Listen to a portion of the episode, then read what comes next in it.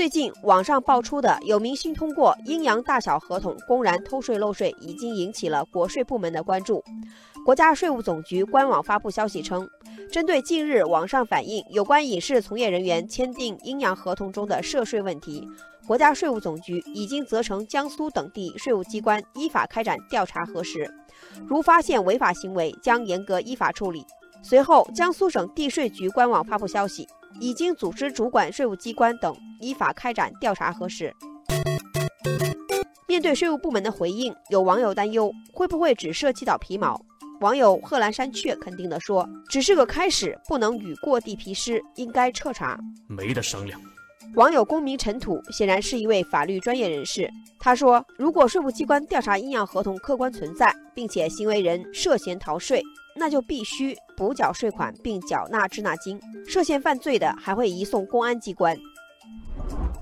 就此事，《环球时报》总编辑胡锡进还回顾了十几年前的刘晓庆逃税事件。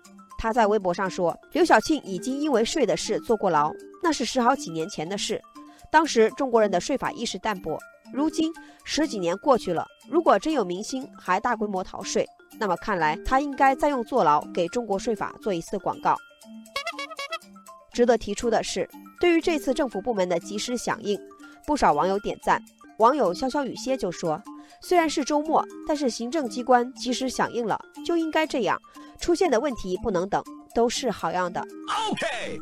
网友满江红则说：“普通工薪阶层四五千的工资都严格按照国家标准缴纳税款，而这些明星如此玩弄法律，应该好好整治整治娱乐圈的不良现象。”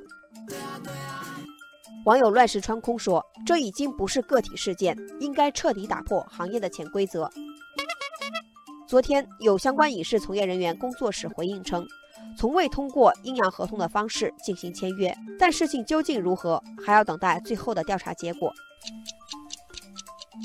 实际上，国家税务总局已经部署开展对部分高收入、高风险影视从业人员依法纳税情况进行评估调查，法网恢恢，疏而不漏。不是你的，迟早还要还回来。